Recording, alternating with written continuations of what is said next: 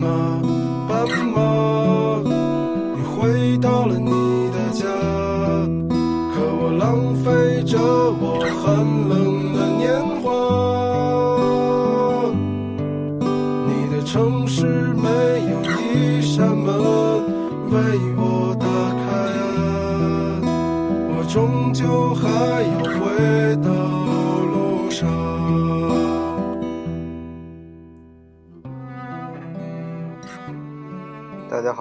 收听金门论坛，我是你们的主播老杨。这一期节目，我想还是我们继续一个七战封神的主题。不知道朋友们现在的工作如何，境遇如何？我想有一句话，可能大家耳熟能详：人生不如意十之八九。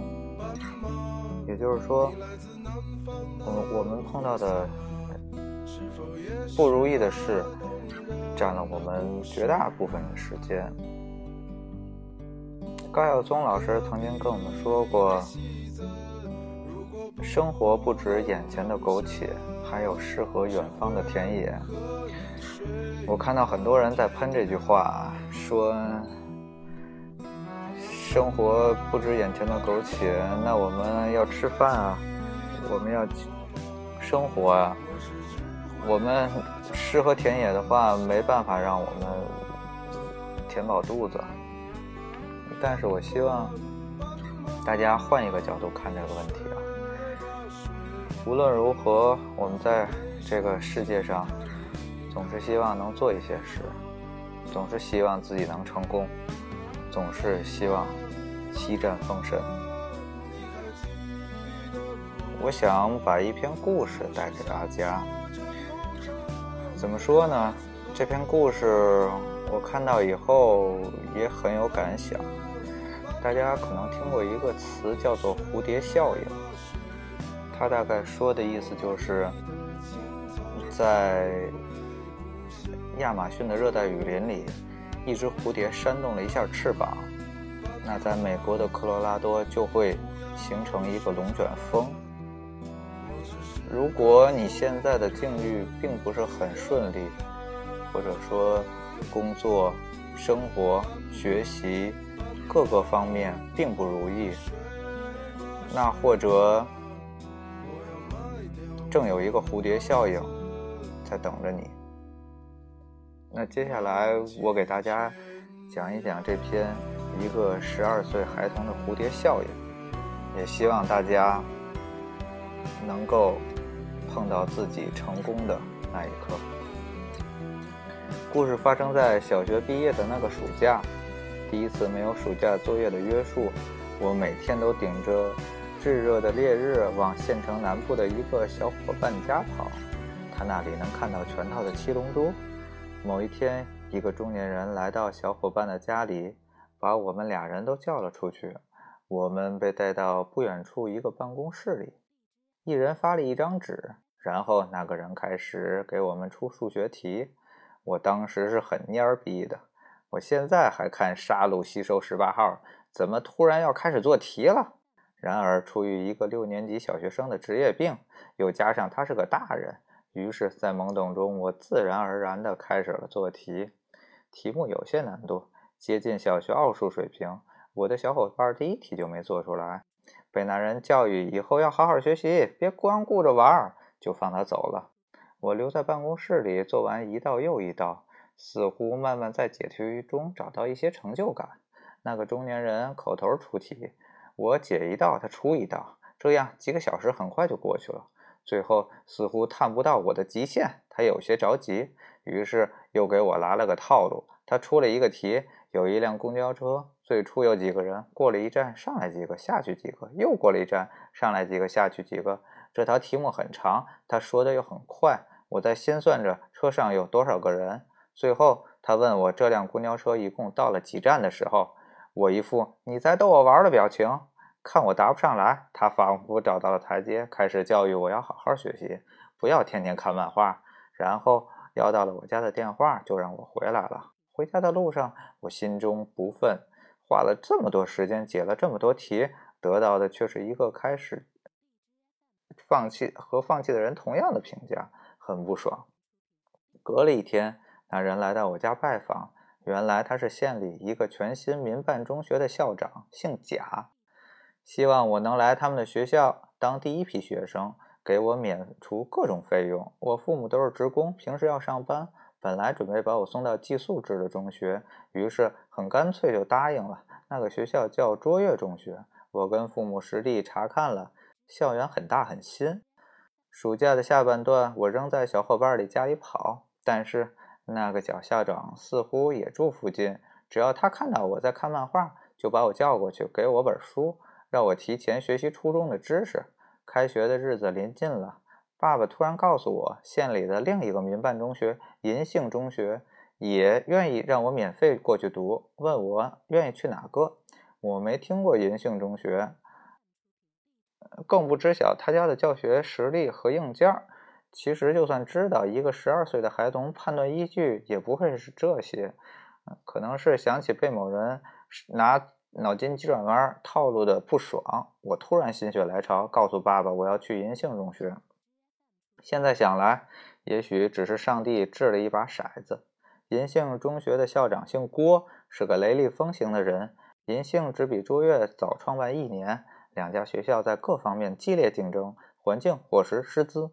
但在我们小县城的初中教育界的江湖里，最大的玩家还是公立的新城初中和。一家大型国企的子弟中学，那几年两个民办中学的全年级学生加起来还不到公立学校一年级人数的一半。一直以来，在我们那里，人们看到一个初中好不好，一个重要的标准就是他能有几个人考上康杰中学。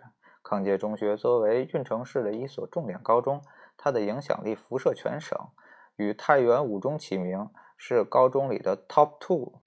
我们县的人比较少，每年能考上康中的就五六十个，基本上全自全部是出自初中，嗯，新城初中和子弟中学。我的上一届银杏中学的一批学生里，有一个考上康中，郭校长夸了一年。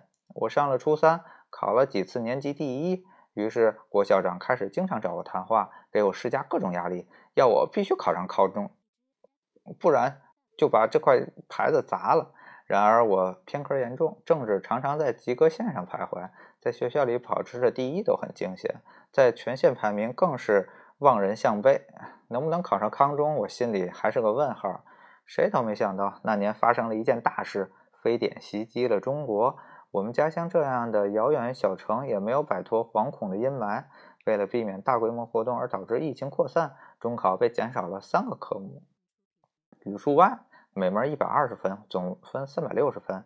于是我突然被拯救了。那年春秋，我呃那年夏秋，我的名字出现在横曲县的每一条街道。银杏中学一炮而红，我如愿上了康中。上了高中后，我就很少听到卓越中学的消息，似乎是倒闭了吧。只知道那个银杏中学每年还在用我做宣传，一边扩招，一边盖着新的宿舍楼。贾校长与郭校长的竞争就这样很快有了结果。商业竞争的惨烈不过是人们记住的胜利者，而在起关键作用的很可能只是一个孩童的一念之差。后来，我偶尔会想起这段人生中少有的闪光，也会想，当初初中没去卓越中学，是不是贾对贾校长太不公平了？虽然我忘了他长什么样，毕竟到后来我已经答应了贾校长会去他的那里的，但是最后还是自己的年幼占了上风，在中二的年纪。我甚至会带着英雄主义的幻想，想想会不会在平行世界里的另一个自己选择了卓越中学，然后凭借一己之力把这两个学校的竞争扭转成另一个局面。两年前的春节，我和几个学生请母校的老师吃饭，郭校长也来了。他这些年应该过得很好，依旧红光满面，活力不减。我在饭桌上仍情不自禁地想起那位贾校长的境遇。虽然那时我已经知道，有一个学校的存亡不可能只是一个学生决定的，是还要有资金和政策等其他因素。但是当时那个学校那么大，那位贾校长应该是贷了不少款，欠了很多债吧？看着眼前这位容光焕发的郭校长，作为竞争对手的贾校长，现在不知是否正蹲着某个角落，孤独地舔着伤口，以期待东山再起呢？一个十二岁孩童的决定，会不会像一个蝴蝶的翅膀一样，最终影响了两个家族的命运呢？所以，我一直对贾校长心存愧疚。就在昨天，我和我爸聊到这个话题，我说：“你还记得卓越中学吗？”他说：“嗯，早就没了吧。”那还你还记得卓越中学的贾校长吗？怎么不记得？他当时还来过咱们家呢。那你知道现他现在怎么样了吗？你还不知道？我不知道呀，我连他叫什么都不知道。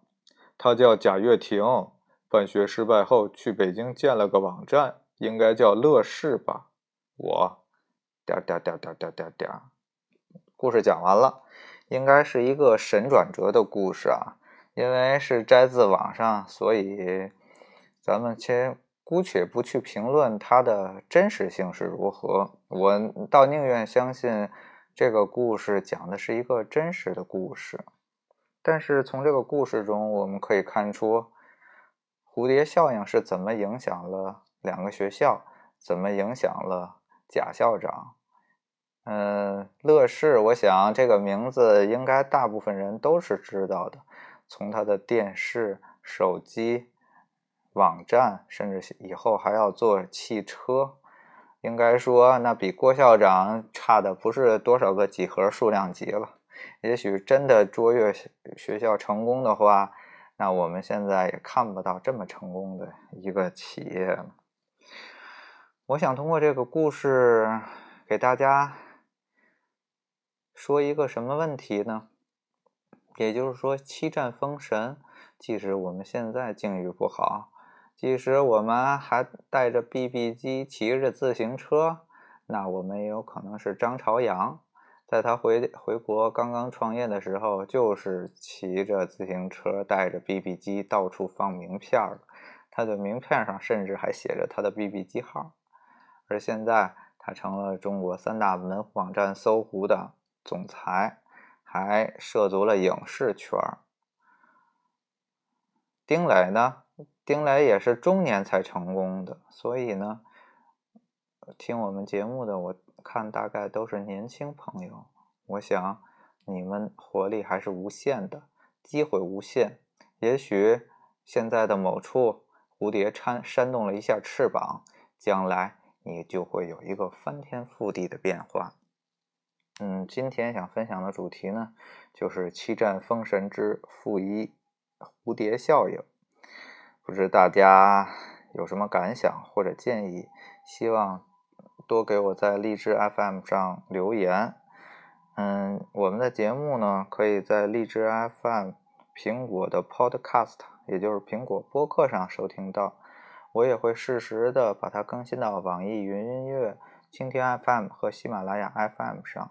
如果大家喜欢我的节目，请订阅、转发和点赞。也可以关注我的公众微信号“金门乱谈 ”，Show of TG。谢谢大家，这期节目不知你们喜不喜欢呢？都给我留言吧。